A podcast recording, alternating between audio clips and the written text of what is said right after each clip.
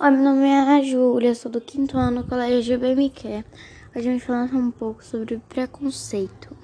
Preconceito é uma coisa que a gente vê quase todos os dias. Que as pessoas falam sem saber o que a outra pessoa sente.